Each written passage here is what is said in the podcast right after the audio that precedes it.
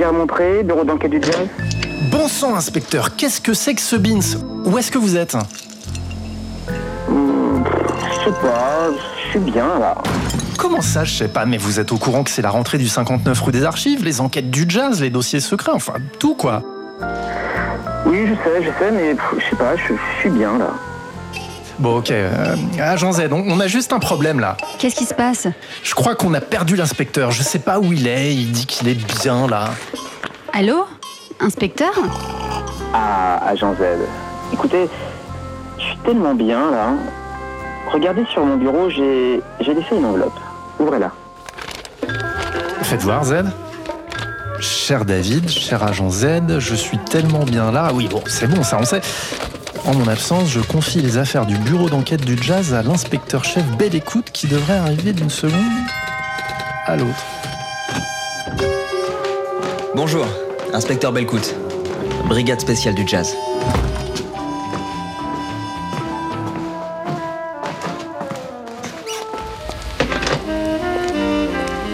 TSF Jazz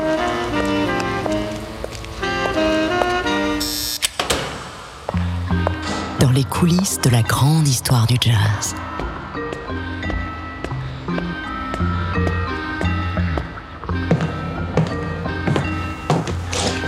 Vous êtes au 59 rue des Archives. David Copéran, Rebecca Zisman, Adrien Belcout. Bonjour, bienvenue dans notre cabinet d'enquête du jazz. Salut Rebecca. Salut David. Et on est ravis d'accueillir au 59 rue des Archives Adrien Belcou, dit l'inspecteur Belcout. À votre service. Aujourd'hui, l'histoire d'un drôle d'oiseau. Four four nine, take one. We'd like to introduce Mr. Bob himself. The Bird. Charlie Parker. Pour beaucoup, le jazz et le saxophone peuvent se résumer en un nom. Charlie Parker. Charlie Parker.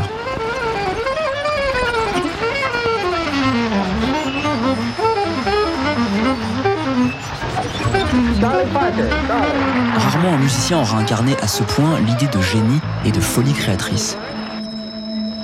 Way up number one top man on alto sax. Soliste incroyable et révolutionnaire, personnage imprévisible et hors norme, celui qu'on surnommait Bird, l'oiseau, est l'un des seuls dont on peut dire avec certitude qu'il est entré dans la légende de son vivant.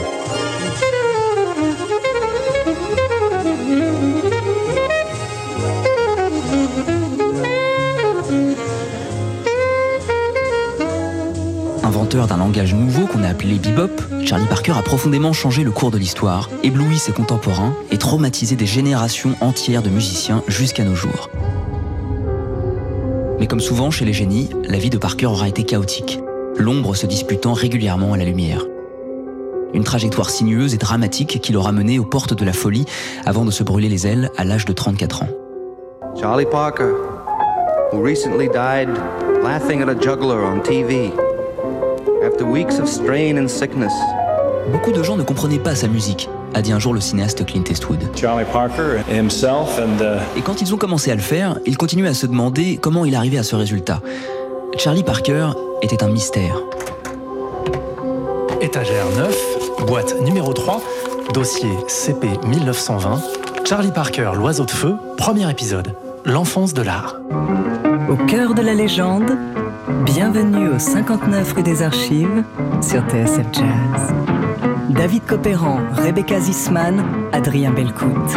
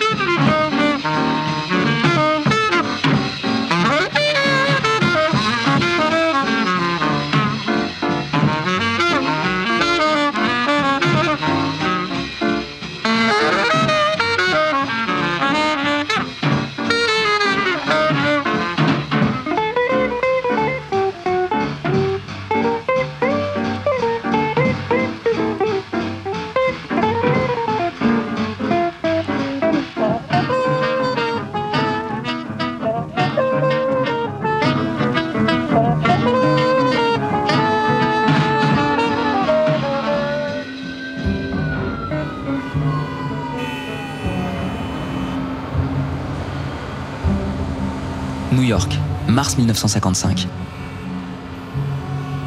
Avec ses 16 étages et sa vue plongeante sur Central Park, le Stanhope est l'un des hôtels les plus saillants de Manhattan.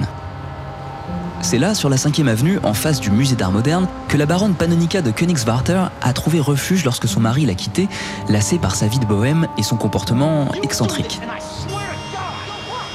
À 42 ans, celle qu'on surnomme Nika est plutôt du genre électron libre. Sa famille, les Rothschild, ne goûtent pas trop son mode de vie. Car figurez-vous que cette baronne a comme principal défaut de fréquenter les musiciens de jazz, les Afro-Américains. Le soir, on peut la voir rôder devant les clubs à bord de sa Bentley rutilante et y faire monter l'un de ses amis, un joint à la main. Mais Panonica est beaucoup plus qu'une riche amatrice de jazz. C'est une amie, un ange gardien qui n'hésite pas à héberger chez elle des boppers en mal d'argent. Et justement, Charlie Parker est l'un d'eux. Bouffi, clochardisé, rongé par l'alcool et à la limite de la démence, Bird n'est plus que l'ombre de lui-même. Bien sûr, en ce milieu d'années 50, il est encore capable de quelques éclairs de génie, mais la plupart des témoignages concordent. Charlie Parker s'est brûlé les ailes. Ruiné, il n'a même plus de saxophone à lui, et les rares engagements qu'il accepte tournent au fiasco une fois sur deux. Colérique, il lui est arrivé de renvoyer ses musiciens devant tout le monde au beau milieu d'un set ou de se retrouver dans les toilettes d'un club devant un miroir, se parlant à lui-même. Résigné, Parker confie à qui veut bien l'entendre que son heure est arrivée. Après avoir squatté l'appartement miteux d'un artiste de sa connaissance et tenté une dernière fois de se faire interner à l'hôpital psychiatrique Bellevue de New York, le saxophoniste échoue dans les couloirs du Stanhope Hotel, où il finit par frapper à la porte de son ami, Panonica. Nous sommes alors le 9 mars 1955. Ce mercredi-là, Charlie Parker devait être à Boston en train de jouer devant une foule d'admirateurs, mais en réalité, il n'est plus capable de rien. Bird a l'estomac en feu. Très vite, Panonica prévient le médecin de l'hôtel, un certain Robert Fryman. Celui-ci accourt immédiatement. Il ignore que l'homme qui se traîne devant lui dans la suite luxueuse du Stanhope est en fait l'un des plus grands génies du jazz.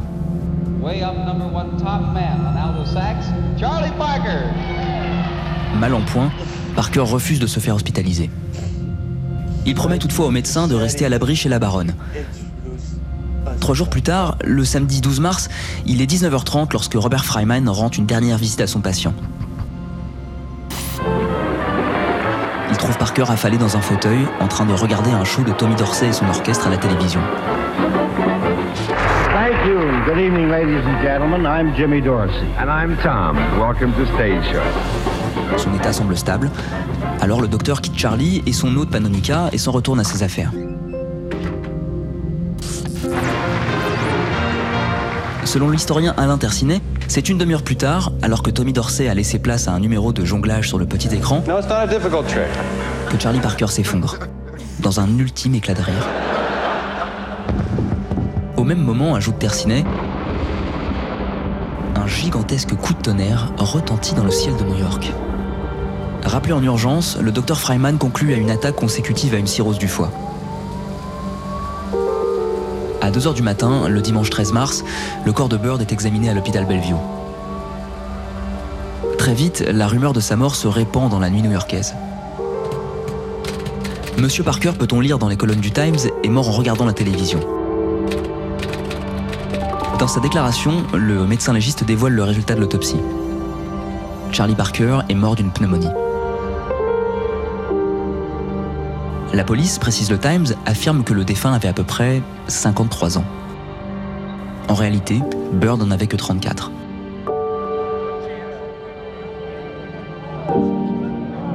Quelques jours plus tard, les obsèques de Charlie Parker ont lieu en l'église abyssinienne de Harlem, devant le tout New York du jazz. Dizzy Gillespie, trompettiste et partenaire historique dans l'avènement du bebop, est l'un de ceux qui portent le cercueil au sortir de la cérémonie sous une pluie torrentielle. Le monde du jazz pleure l'immense star de l'alto, commentera le journaliste Leonard Feather en une du Melody Maker. Parker, écrit-il, était le musicien le plus influent depuis Louis Armstrong. De l'autre côté de l'Atlantique, un chroniqueur compare Bird aux figures de Jackson Pollock, Dylan Thomas et James Dean. Il apparaît clairement que ces quatre artistes partageaient le même esprit de révolte et de désespérance. Quelques heures avant de mourir, dans la suite du Stanhope Hotel, Charlie Parker s'était souvenu de l'un de ses derniers grands disques, Charlie Parker with Strings. Avec son ami la baronne Panonica et le Dr Fryman, ils avaient écouté quelques titres de l'album, dont les standards Just Friends et April in Paris. Impressionné, le médecin l'avait pourtant mis en garde. Si Parker voulait avoir une chance de reprendre le cours de sa carrière, il devait suivre ses conseils. Sinon, il sortirait du Stanhope les pieds devant, à bord d'une ambulance.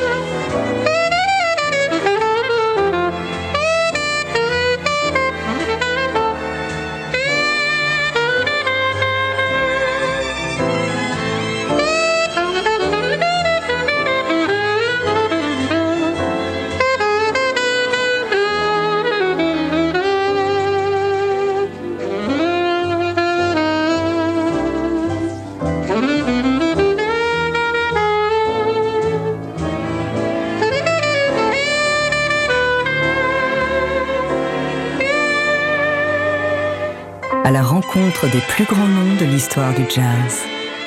Vous êtes au 59 rue des Archives sur TSF Jazz. David Copéran, Rebecca Zisman, Adrien Belcout.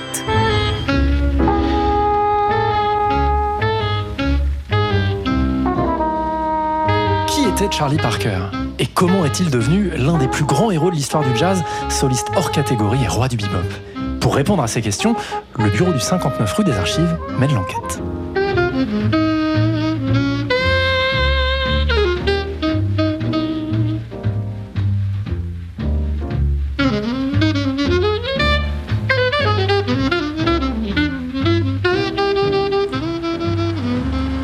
Le 21 mars 1955, le jour des obsèques de Parker à l'église abyssinienne de Harlem, deux femmes font tout ce qu'elles peuvent pour ne pas se croiser. Elles se prénomment Doris et Chan. Doris, la première, a épousé Parker en 1948 à Tijuana, au Mexique.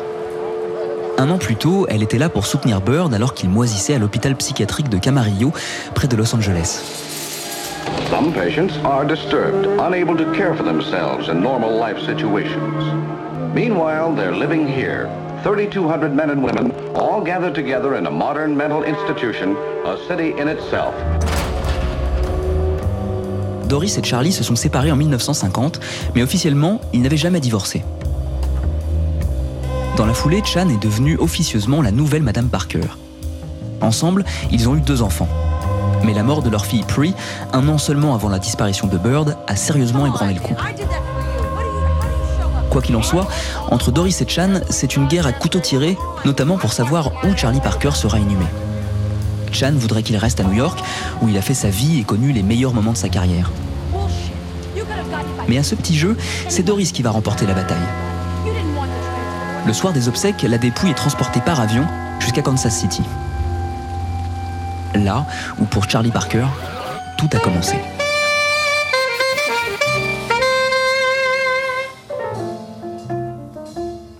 Kansas City is one of America's most peaceful and beautiful large cities. This is a presentation of KMBC in Kansas City, Missouri. À cheval sur deux États, au confluent des rivières Kansas et Missouri, Kansas City est au début du XXe siècle l'une des plus grandes villes du Midwest américain. Située à mi-chemin entre la Nouvelle-Orléans au sud et Chicago au nord, elle est un carrefour industriel, agricole et marchand. C'est aussi un grand centre ferroviaire et un port incontournable sur la route du Mississippi. En 1920, l'année de la naissance de Parker, Kansas City compte plus de 320 000 habitants. Ce qui suscite quelques convoitises, j'imagine. Évidemment. Et un homme en particulier, un Irlandais, va tirer son épingle du jeu. Son nom? Tom Pendergast. Politique à la tête d'une véritable machine de guerre, Pendergast va rapidement mettre la ville sous sa coupe. De 1925 à 1939, c'est lui qui va bâtir Kansas City grâce à une mécanique bien huilée de clientélisme, fraudes électorales, dessous de table et petits arrangements avec les gangsters et forces de police. À Kansas City, le patron, c'est Tom Pendergast. Et ça, Jean Z, c'est très important. Sous son règne, en effet, Kansas City va devenir un phare dans le Midwest. Car qui dit industrie, agriculture et commerce, dit jeu, alcool et plaisir. Grâce à la mainmise de Pendergast sur la police, Kansas City ne connaîtra jamais la prohibition. Avec l'un de ses bras droits, Johnny Ladia, un familier d'Al Capone, Pendergast est à la tête d'un grand réseau d'alcool de contrebande et sa société de distribution qui a pignon sur rue lui rapporte des millions de dollars chaque année. Bientôt, Kansas City est considérée comme la capitale du plaisir. On la surnomme le Paris des plaines. Tout est là, commente alors un chroniqueur du Kansas City Journal. Les salles de jeu, les bordels et les serveuses de restaurants qui portent le strict minimum devant et juste ce qu'il faut derrière. Si le péché vous attire, ajoute l'un de ses collègues, oubliez Paris et venez à Kansas City. En fait, ce que vous me dites, Agent Z, c'est que tous les ingrédients sont réunis pour que Kansas City devienne une ville de jazz. Effectivement. D'autant qu'au tournant du siècle, sa situation géographique en a fait l'une des étapes privilégiées sur la route de la grande migration des Afro-Américains. Ainsi, comme l'expliquent Frank Driggs et Chuck Addix dans leur ouvrage Kansas City Jazz, la ville va bientôt rivaliser avec la Nouvelle-Orléans, Chicago et New York en tant que carrefour musical. Il faut dire que Kansas City, comme le souligne Alain Tarcinet, n'est pas une ville de tout repos. Les bars n'y ferment jamais et servent 7 jours sur 7, 24 heures sur 24. Les balayeurs qui chassent les derniers noctambules vers 7 heures du matin deviennent de facto les premiers clients de la journée. Dans son autobiographie Good Morning Blues, Count Basie se souvient de la première fois qu'il a mis les pieds en ville.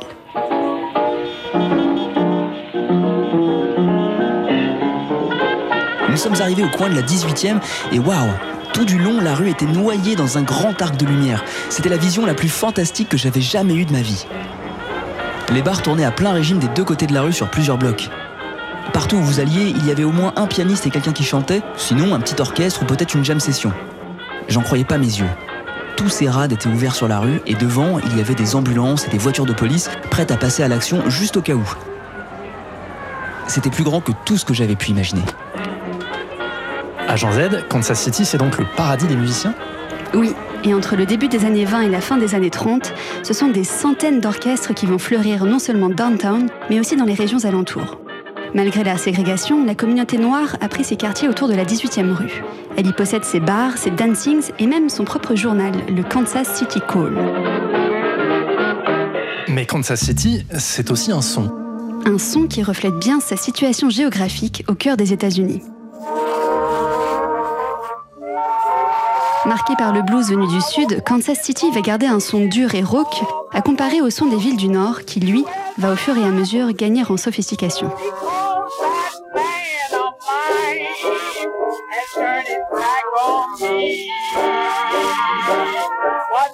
Ce sont donc les artistes de blues qui vont forger le son de Kansas City, à l'image de Big Joe Turner ou Ada Brown, qu'on entend ici avec l'orchestre de Benny Moten en 1923.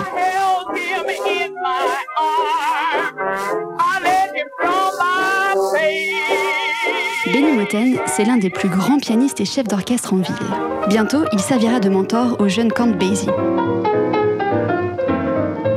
Dans les années qui suivent, Walter Page et ses Blue Devils, Andy Kirk, Mary Lou Williams, Art Tatum ou encore Jay McShann vont faire swinger les bars de la 18e rue. Et Casey va devenir une étape incontournable pour tout orchestre qui se respecte.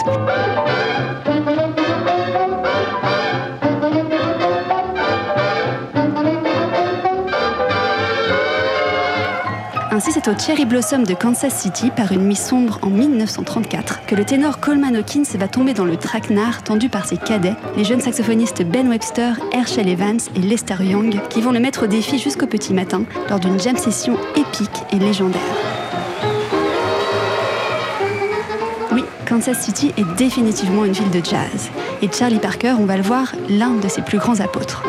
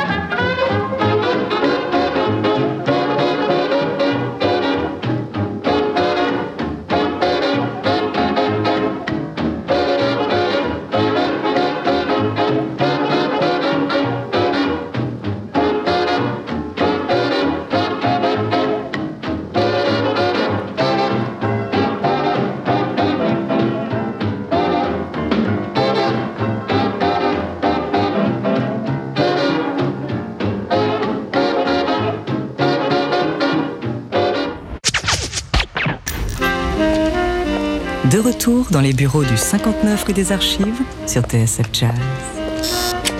David Copéran, Rebecca Zisman, Adrien Belcout.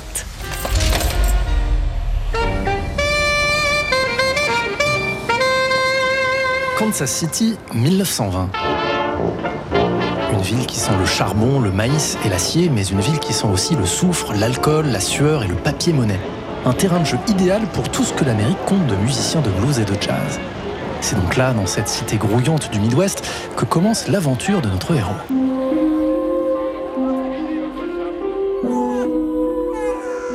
Charlie Parker naît le 29 août 1920 dans une petite maison à quelques blocs des voies ferrées dans la partie ouest de Kansas City. Son père, Charles Parker Sr., chante et joue la comédie dans des spectacles de vaudeville. Originaire de Memphis, c'est à l'occasion d'une tournée qu'il découvre Kansas City et décide d'y poser ses valises, épousant une jeune fille de 17 ans, Addie, qui sera la mère de Charles Jr. Ce qui ne veut pas dire que le petit garçon va baigner dans la musique. À vrai dire, pas du tout, car le père de Charlie s'est trouvé un nouveau travail. Désormais, il est serveur à bord des trains de la compagnie Pullman. Une activité qui l'éloigne toujours un peu plus du domicile familial qu'il va finir par abandonner définitivement.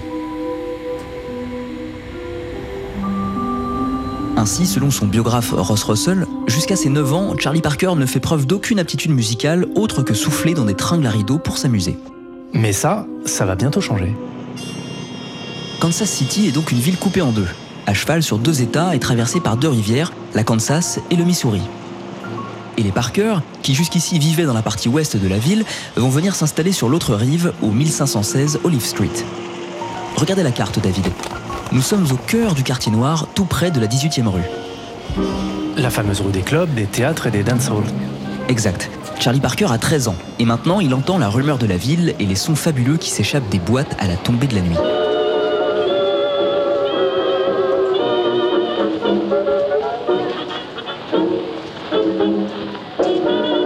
Comme Basie, lui aussi voit les lumières qui n'en finissent pas de briller jusqu'au petit matin. Et puis il y a la radio. C'est en écoutant l'émission de Rudy Vallée, un chanteur de charme et saxophoniste à la mode, que Charlie aura la révélation.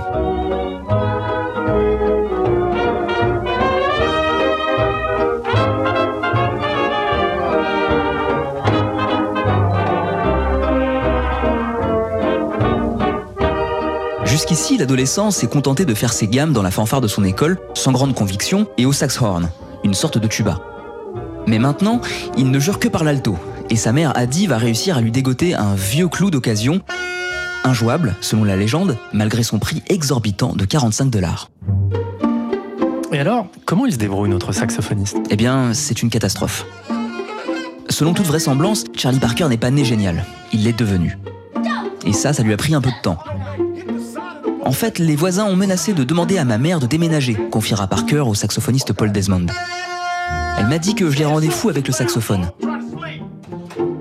Quoi qu'il en soit, à 13-14 ans, Parker fréquente un groupe, les Deans of Swings, et participe à ses premières jam sessions. Un désastre. Quand Charlie arrivait, raconte le contrebassiste Gene Ramy, nous nous arrêtions tant il jouait mal. Et Ramy d'enfoncer le clou dans une interview accordée à François Postif de la revue Jazzot. Aux États-Unis, lorsqu'un musicien joue flasque, c'est-à-dire sans attaque, on dit que c'est un wino, un alcoolique. Et Charlie Parker, en 1935, c'était le roi des winos. Sa sonorité, de plus, était exécrable. C'était donc réellement un très mauvais musicien. Ce que ne dément pas l'intéresser d'ailleurs. Je croyais savoir jouer, avoue Charlie Parker. J'avais appris la gamme et comment interpréter deux morceaux en ré, Lazy River et Honeysuckle Rose. Je n'avais même pas idée qu'il existait d'autres tonalités. J'ai donc pris mon saxophone et me suis rendu dans un endroit où quelques connaissances jouaient. Ils ont attaqué Body and Soul et moi Honeysuckle Rose, ce qui a engendré une cacophonie épouvantable. Ils ont tellement ri que je me suis enfui totalement bouleversé. Un sacré coup de massue. Vexé, Charlie Parker met son saxophone au placard avant de revenir quelques mois plus tard, déterminé à en découdre. Il a maintenant 16 ans et, à Jean Z, beaucoup de choses ont changé dans sa vie. À force de faire le mur, Charlie a fini par lâcher l'école. De toute façon, ses résultats ne suivaient plus, omnubilé qu'il était par sa musique. Les humiliations qu'il a subies lors des jam sessions l'ont conduit à se remettre en cause. En tout cas, suffisamment pour apprendre les gammes et suivre les conseils de ses amis Lawrence Keys, le chef d'orchestre des Deans of Swing, et Gene Ramy, le contrebassiste. Avec eux, Charlie Parker a pris sa carte au syndicat des musiciens de Kansas City, ce qui lui permet maintenant de travailler dans les clubs. Même si, pour ça, il a dû tricher sur son âge. Facile a priori, car vu sa corpulence, le jeune homme de 16 ans paraît en avoir deux de plus. Passé cette formalité, Charlie Parker trouve du boulot dans un orchestre blanc. Un orchestre de variété qui lui procure ses premiers vrais revenus et l'incite définitivement à tirer un trait sur ses études. Nous sommes au milieu des années 30 et à ce moment-là, Charlie Parker mène déjà une vie chaotique. Fin 1935, alors que l'orchestre des Deans of Swing se rend à Jefferson pour un engagement à 3 heures de Kansas City, leur voiture fait une embardée pour éviter une plaque de verglas, part en tonneau et finit sa course dans le décor. L'un des passagers est tué sur le coup. Charlie Parker, lui, s'en tire avec trois côtes cassées et la poubelle qui lui servait de saxophone réduite en miettes. En attendant de se racheter un alto neuf, Parker s'exerce au piano et deux mois plus tard retourne à ses habitudes dans les clubs de Kansas City. À 16 ans, Charlie est déjà un oiseau de nuit. Il enchaîne les jam sessions jusqu'à 7 ou 8 heures du matin, la plupart du temps en tant que spectateur. Son héros Lester Young, son aîné de 11 ans, un saxophoniste au style personnel et à la technique incroyable.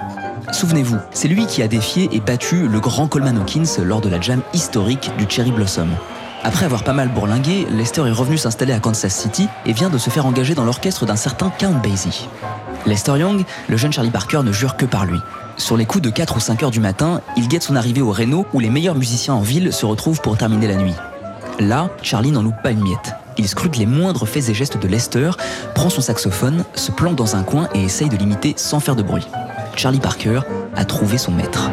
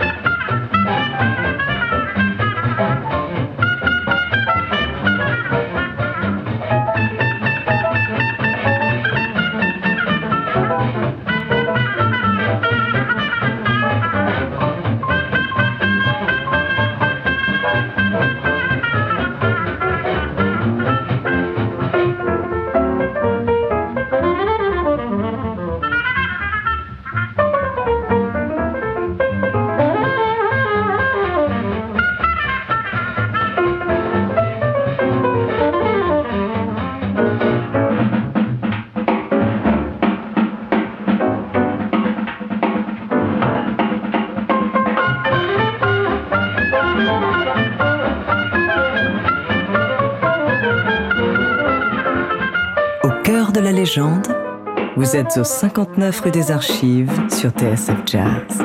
David Copéran, Rebecca Zisman, Adrien Belcout. 449, take one.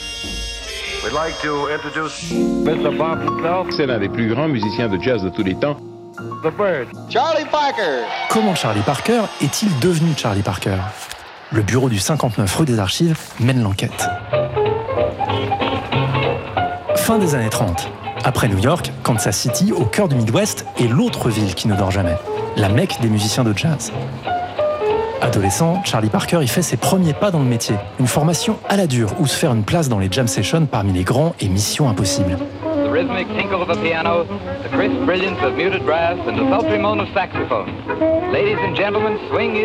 On l'a vu, s'il est déterminé et de bonne volonté, le jeune Charlie a déjà connu son lot d'humiliation à Jean Z. Et c'est loin d'être fini. Charlie Parker a 16 ans en 1936 lorsqu'il épouse une certaine Rebecca. Une jeune femme de 3 ans plus âgée que lui, qu'il avait rencontrée au collège avant de tout plaquer pour se lancer dans la musique. Elle et ses frères viennent donc s'installer dans la maison des Parker sur Olive Street, à deux pas des clubs. Jeune femme brillante et forte de caractère, elle ne goûte pas la vie nocturne de son mari. Il faut dire que sur ce point, Charlie Parker apprend vite. À force de jouer les oiseaux de nuit, le jeune homme commence à tâter l'alcool, la benzédrine et la marijuana. Après tout, comme le dit la pianiste Mary Lou Williams, à ce moment-là, Kansas City est ouverte à la boisson et à toutes les autres formes de vice. Un soir, selon le biographe Ross Russell, un copain batteur met la main sur un paquet de cocaïne qu'il essaye avec Charlie. Une façon d'être dans le coup? Oui, et peut-être de se fondre dans cette faune grouillante et ultra concurrentielle des musiciens de Kansas City. Car sous le joug du maire Tom Pendergast, on l'a vu, la ville ne connaît pas la crise ni la prohibition.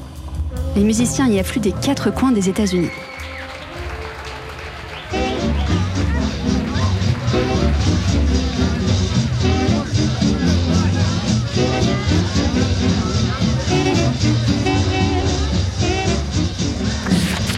Les boîtes, raconte Parker, ne désemplissaient pas de 9h du soir à 5h du matin. On était payé 1,25$ par soirée, mais quelqu'un comme Count Basie pouvait demander 1,50$. Il y avait environ 15 orchestres qui jouaient en simultané, dont le plus populaire était celui de Pete Johnson, qui jouait au Sunset Café.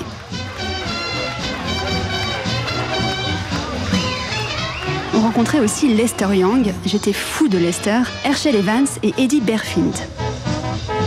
Les pianistes locaux les plus cotés étaient Roselle Claxton, Mary Williams, Edith Williams et Basie.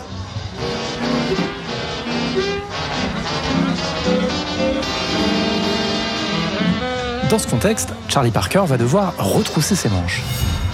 À l'hiver 1936, Charlie entre dans l'orchestre du saxophoniste Tommy Douglas, qui l'encourage à se perfectionner, notamment dans le domaine de l'harmonie. Comme s'il courait après quelque chose, Parker cherche alors à jouer des notes qu'il n'entend pas ailleurs.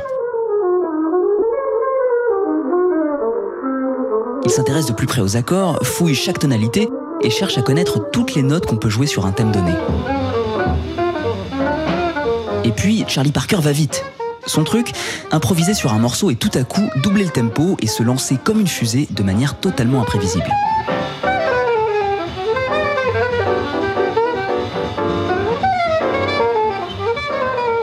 Ce qui n'est pas sans risque. Comme il l'avoue lui-même, à vouloir aller trop vite, il lui arrive souvent de se prendre les pieds dans le tapis.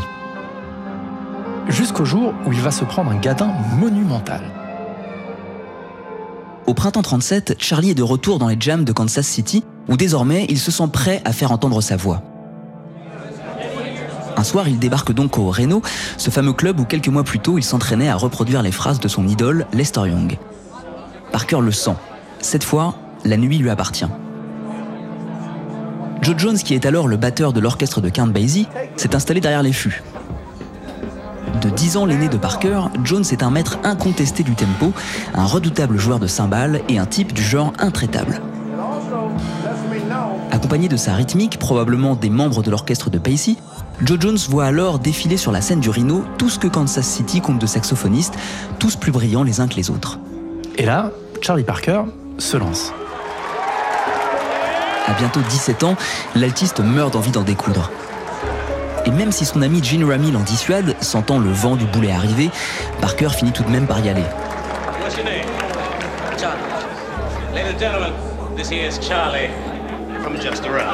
Alors que Joe Jones et son groupe attaquent I Got Rhythm, le standard de George Gershwin, Parker saisit son instrument, déboule sur scène et entame son solo.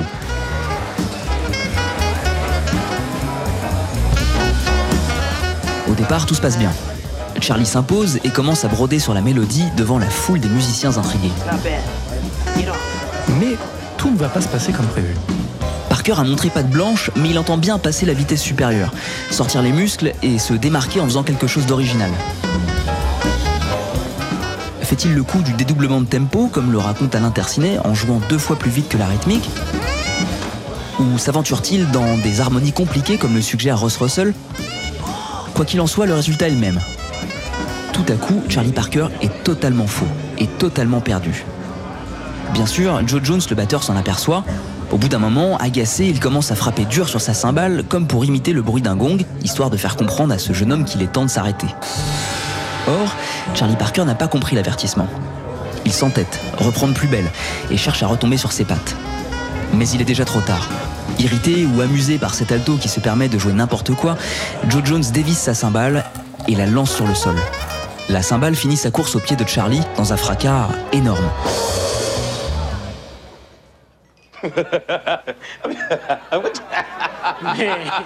C'est la fameuse scène qu'on voit dans Bird de Clint Eastwood? Oui, et même si elle a été souvent exagérée, cette histoire n'est pas une légende. Alors bien sûr, ce n'est pas la première fois que notre saxophoniste se prend une rouste devant tout le monde en plein milieu d'une jam session. Mais là, c'est la goutte qui fait déborder le vase. Pour Charlie, l'humiliation est dure à avaler, d'autant que cette fois, il se sentait prêt et sûr de sa force.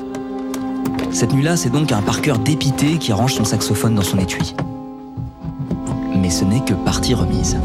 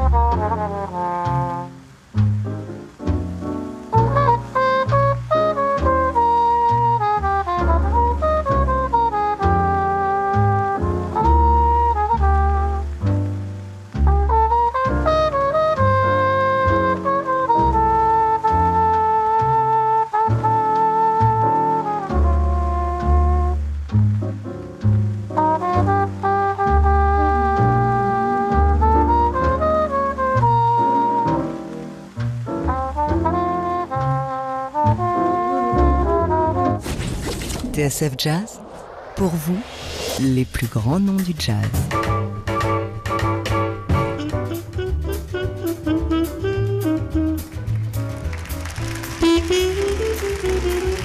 And the one and only John Burks, Dizzy Gillespie. TSF Jazz. like to play a composition by a young man. De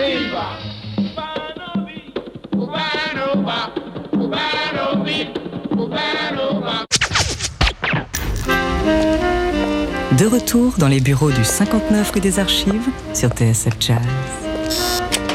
David Copéran, Rebecca Zisman, Adrien Belcout.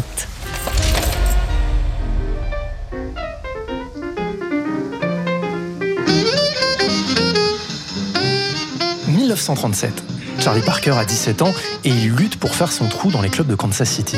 Plus il a l'impression d'avancer, plus nombreux sont les obstacles qui se dressent sur sa route.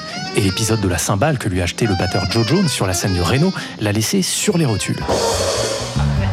Plus qu'un voyage initiatique, l'avènement de Charlie Parker ressemble au parcours du combattant. Alors, reviendra-t-il plus haut, plus fort? C'est ce que nous voyons tout de suite dans la dernière partie du premier épisode de notre enquête au cabinet du 59 rue des Archives.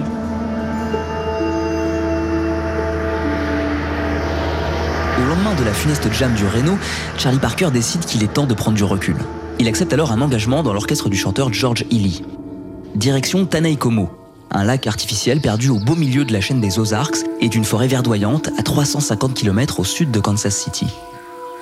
Situé à proximité d'un barrage hydroélectrique, l'endroit accueille baigneurs et pêcheurs pendant la saison estivale et propose des concerts dans un chalet en bois avec vue imprenable sur le lac. Un engagement aux airs de vacances donc, mais de vacances studieuses. Charlie Parker y retrouve des vieux routiers comme le pianiste Carrie Powell et le guitariste Effer Guare. Il en profite pour les noyer de questions, explore avec eux l'harmonie et les accords de passage, bosse les gammes et joue tous les thèmes qu'il peut dans tous les sens. Chaque matin, alors que les autres vont nager ou coincer la bulle au soleil, le jeune saxophoniste se fait une heure ou deux de masterclass. De la théorie, de la théorie et encore de la théorie. À côté de ça, Charlie étudie à fond les disques de Count Basie et Lester Young qu'il a apportés avec lui, dont ce superbe solo de Lady Be Good enregistré à peine un an plus tôt. Parker apprend à le jouer de long en large en passant par tous les doigtés possibles.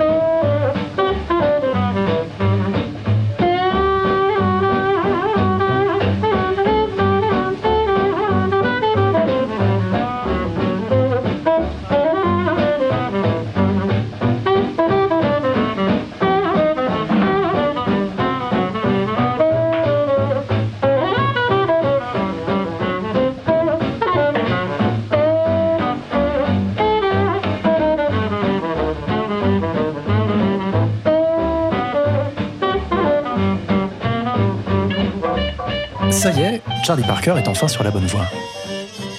Lorsqu'il rentre à Kansas City à l'automne 1937, tout le monde s'accorde à dire que Parker n'est plus le même musicien. C'est ce que raconte le contrebassiste Gene Ramy au patron de club et historien de jazz Robert Reisner. Charlie était parti dans les montagnes, explique-t-il, et trois mois après, quand il est revenu, il s'était métamorphosé. C'était incroyable. Désormais, David, il n'y a plus personne pour se moquer de lui dans les jam sessions où son son, plus direct, et sa technique, mieux assurée, impressionne. Plus confiant, mieux armé, Charlie Parker est prêt à gravir les échelons.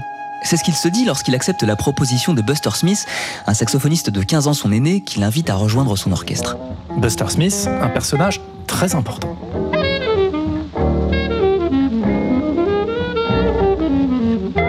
Né dans une petite ville du Texas, il a commencé le métier dans les orchestres itinérants appelés Medicine Shows. qui, à bord de charrettes et de roulottes, passait de ville en ville pour faire la promotion de potions et de remèdes miracles.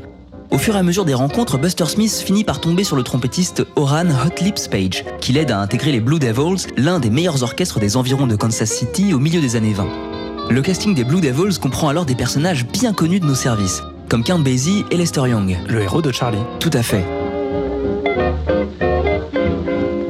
En 1937, les Blue Devils ne sont plus, mais Buster Smith est toujours dans la place, et si on l'appelle le professeur, ce n'est pas pour rien. Lorsqu'il monte son propre orchestre, il pense tout de suite à ce jeune alto qui lui a fait forte impression, Charlie Parker, qu'il va prendre sous son aile et finir de former. Ainsi, rapidement, l'élève finit par dépasser le maître, même si Professeur Smith reste pour le jeune saxophoniste une sorte de mentor et même plus, un père de substitution, comme le souligne l'historien du jazz Alain Tercinet. Bientôt, écrit-il, Parker lui applique le sobriquet affectueux de Dad. Pour Charlie, ça ressemble à une bouffée d'oxygène, non? Oui, mais ça ne va pas durer, parce que Buster Smith va bientôt partir tenter sa chance à New York, où Count Basie doit l'embaucher comme arrangeur. Résultat, le jeune Charlie se retrouve une fois de plus le bec dans l'eau, sans emploi fixe, dans une Kansas City dont les belles heures sont comptées. Tom Pendergast, le fameux maire qui a transformé la ville en casino géant, est en train de se faire rattraper par la justice et il ne va pas tarder à tomber. Conséquence, le climat en ville devient morose. Les clubs ferment les uns après les autres et les musiciens finissent par décamper. Et puis, sur un plan personnel, à Jean Z, Parker traverse une zone de turbulence. Entre Charlie et sa femme Rebecca, rien ne va plus. Fauché, le saxophoniste n'hésite pas à mettre son instrument au clou pour se procurer de la drogue. S'il touchait à l'alcool, à la benzédrine et à la marijuana, Charlie est désormais accro à l'héroïne, qu'il a probablement goûté après son accident de voiture fin 1935 sur la route de Jefferson pour tenter de faire passer ses douleurs. On l'a dit, le jeune homme vit alors avec sa femme et sa mère dans la petite maison d'Olive Street, et l'ambiance commence à devenir électrique. Charlie et Rebecca ont eu un enfant qui naît début 1938. Mais pour le couple, il est déjà beaucoup trop tard. Dans le livre de Robert Reisner, Rebecca raconte comment elle a surpris Charlie en train de se shooter sur leur propre lit. Quant à Addie, la mère de Parker, elle témoigne de la violence quotidienne qui règne maintenant dans le foyer, Rebecca ne supportant plus les écarts de son mari, qui selon elle en viendra aux mains jusqu'à la menacer avec un revolver. Et ce n'est pas fini. En 1938, Charlie Parker passe 22 jours derrière les barreaux après une altercation avec un chauffeur de taxi. Ce dernier lui a présenté une note de 10 dollars que Parker n'avait pas les moyens de payer. Après avoir tenté de lui arracher son saxophone des mains, le chauffeur de taxi a reçu en retour un coup de couteau. Hmm, Charlie Parker est en proie à ses démons, n'est-ce pas? Sans verser dans la psychologie de comptoir, on peut effectivement dresser le portrait d'un jeune homme un peu paumé. Secret, réservé, il a déjà dû surmonter plusieurs affronts, de l'abandon de son père aux humiliations répétées dans les jams de Kansas City. Son mode de vie, son addiction et ses déboires familiaux n'ont rien arrangé. Mélangés dans un shaker, ils font de Charlie Parker un jeune homme à la personnalité complexe et imprévisible, aussi drôle qu'il peut être impulsif. Un musicien dont les fêlures expliquent peut-être une partie du génie qui, à 18 ans, ne va pas tarder à se manifester.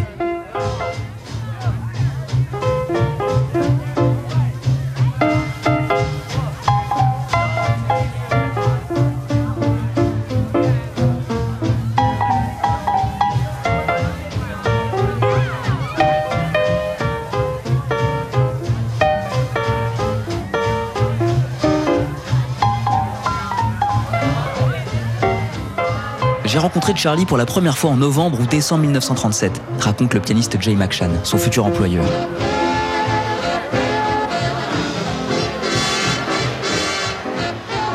Je faisais partie de la rythmique le soir où ce gamin plein d'aplomb est monté sur le podium, l'air d'un collégien.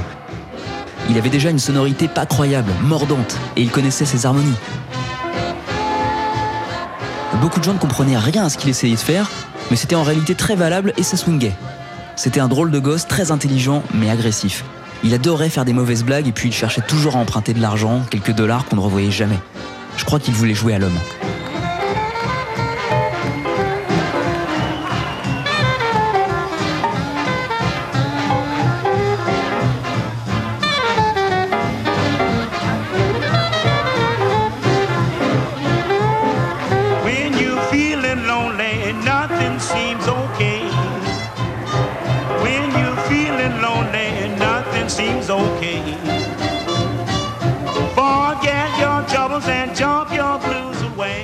Sommes maintenant à la toute fin de l'été 1938, et que ce soit chez lui ou dans les clubs de Kansas City, plus rien ne semble retenir Charlie Parker. À 18 ans, il met son saxophone au clou chez un prêteur sur gage et grimpe à bord d'un train. Sans ticket, évidemment. Direction Chicago.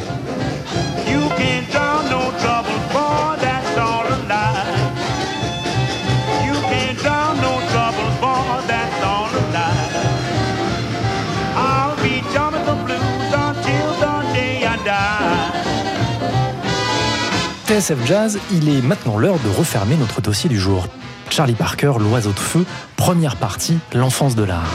La suite la semaine prochaine, mais avant de prendre congé de vous, agent Zisman, quelques idées pour tous ceux qui voudraient prolonger notre enquête. Rebonjour Rebecca. Rebonjour David. Inspecteur Côté livre d'abord.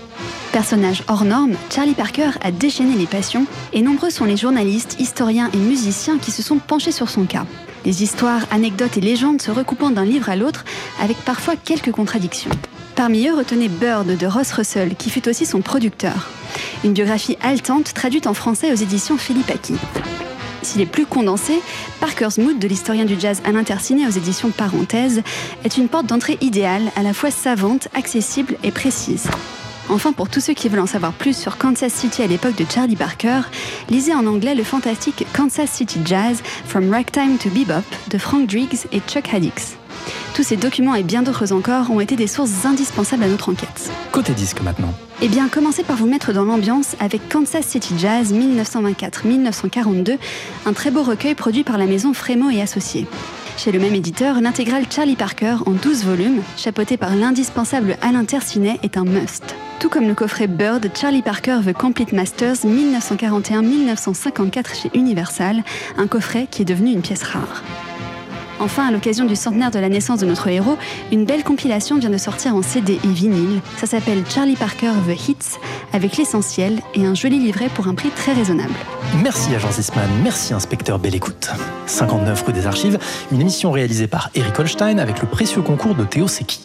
Toutes nos enquêtes en podcast sur le www.tsfjazz.com et sur l'iTunes Store d'Apple. N'oubliez pas d'éteindre la lumière en partant et surtout, gardez les oreilles grandes ouvertes. Salut Adrien, salut Rebecca. Au revoir. Et à la semaine prochaine.